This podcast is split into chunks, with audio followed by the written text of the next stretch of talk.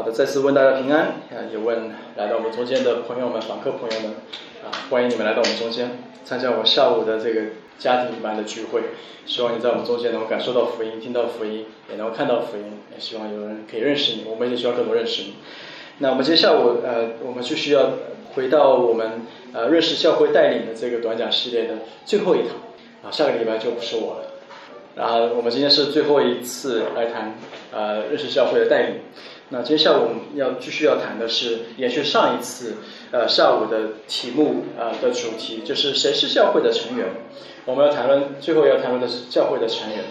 因为什么？之所以要讨论谁是教会的成员，或者为什么要成为教会的成员的原因，是因为我们在之前的短讲短讲当中，我们谈到了我们是一间长老们带领的会众之教会，所以是有长老们在一间教会带领，也是有会众在作为一间教会的最高权力。那么基于这样的理解，我们就要问：到底哪？到底长老的权柄和会众的权柄如何搭配运行？以及既然会众要做权柄，他有权柄，以及权柄是最高的。那么，那什么样什么样的人可以在教会里面成为会众的一部分，并且来行使这样的权利呢？那意味着，因为当有谈到有教会的权柄的时候，我们就显然不能让随意的让一个人来到我们中间，跟我们一起来做决定。比如说，有一个人可能只是来到我们当中过客一下，来两次，只是想在我们中间听两次，呃，来两次聚会，他因为出差的原因。那么这样的人显然不能够参加到我们教会里面来做一个关于我们教会的决定，因为他只是一个访客，对吗？那意味着我们显然要让一间教会里面识别出谁是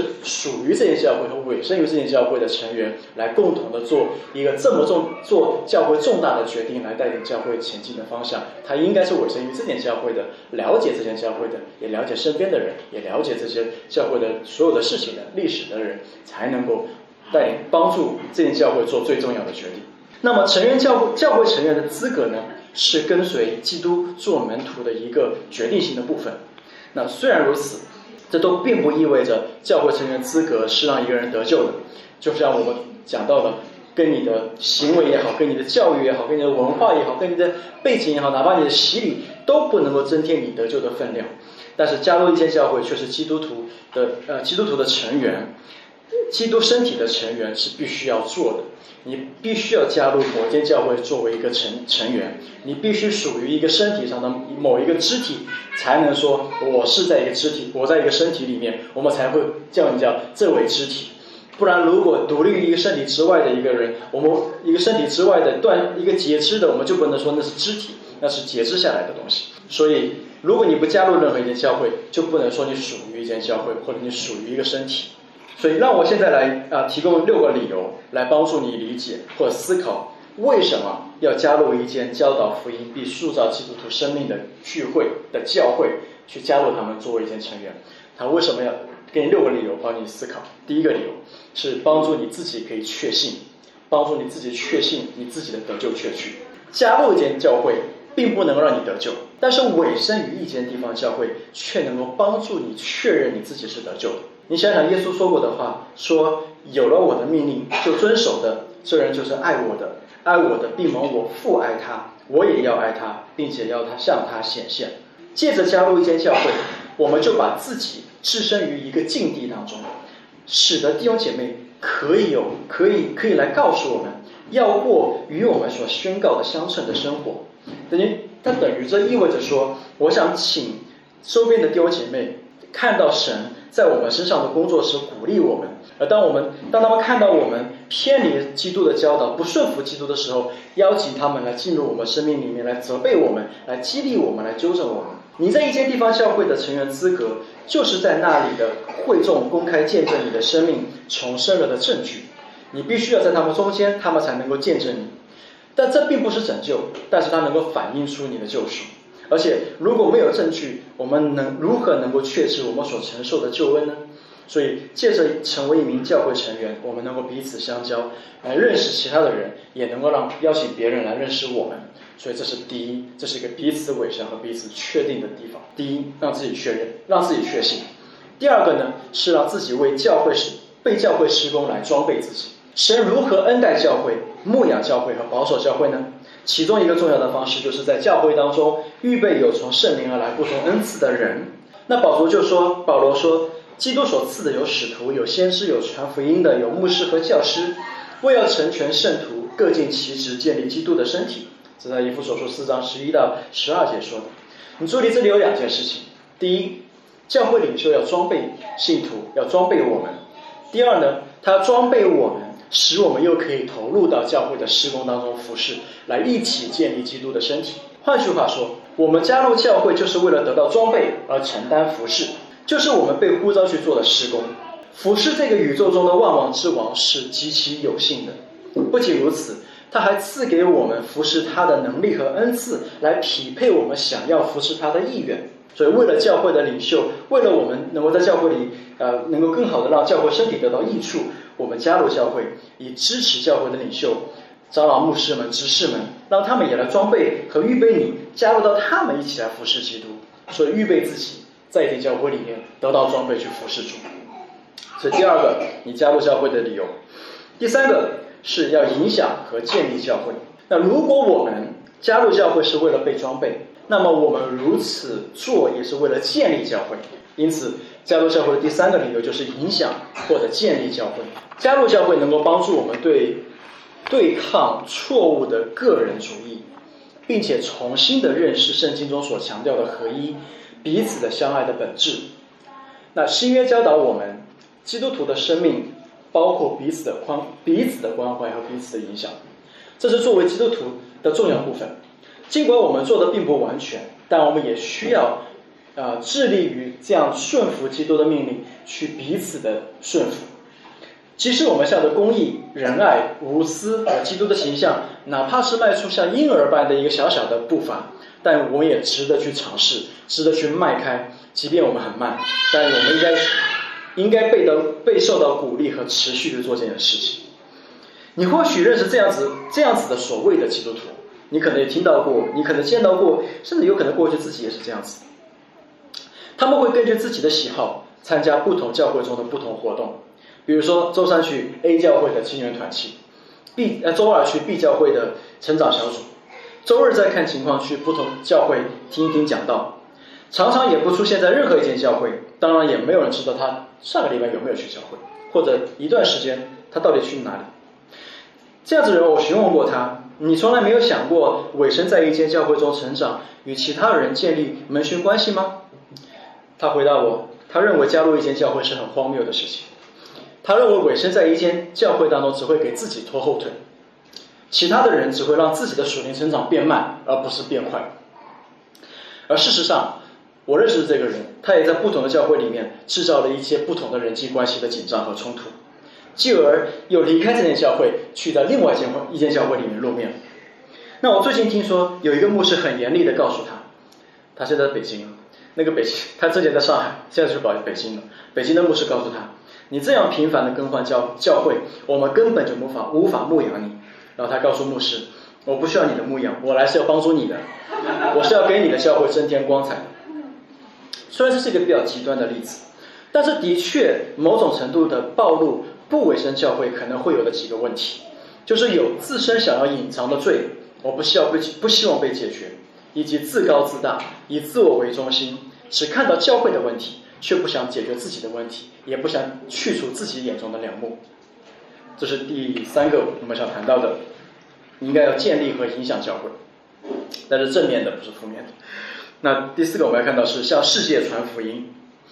你也要向着世界传福音，为着世界传福音，向这个世界给这个世界传福音而加入一间教会。有些人可能会觉得，我传福音是我个人的事情，为什么要加入一间教会来传福音呢？因为在过去，即便在即便在啊，即便在很多的这个北美啊或者其他地方，拆派宣教士的时候，他毕竟拆派宣教士都是传福音的，却没有拆派宣教士建立教会的。所以有很多的宣教士都认为，传福音跟建立教会好像是两件事情。我可以我可以不去教会，但是我依然可以就是很多很我可以传福音。但是圣经给我们看到的是，一间地方教会本质上它就是一个宣教组织。一间教会本身就是一个宣教机构，我们在一起可以更好的在我们的社区、我们的城市和其他的合场传福音。没错，我们可以自己去向我们身边的邻舍、身边的朋友传福音，这是一个很好的工具。神也神也差派我们，呼召我们去向我们身边人传福音。但是我们不可以忽略教会，这也是一个重要的传福音的管道和方式，并且是不可或缺的。有人比喻说，一个人传福音，就好像你拿着一把铲子，拿着一把锹子去田里铲地去了，你要去你要去挖土，你要去松土，但是你转头一看，发现你旁边还有还有一台挖掘机在旁边，你竟然不用，而那台挖掘机就是一间教会。吸引人来到一间教会里面，也是一个传福音的重要的管道和方式。所以，一间教会共同的将资源投资在福音施工上，远远比一个人单枪匹马显然来得更好。我们都承认，即便是一个宣教士去拓荒，也离不开有间教会在背后支持他。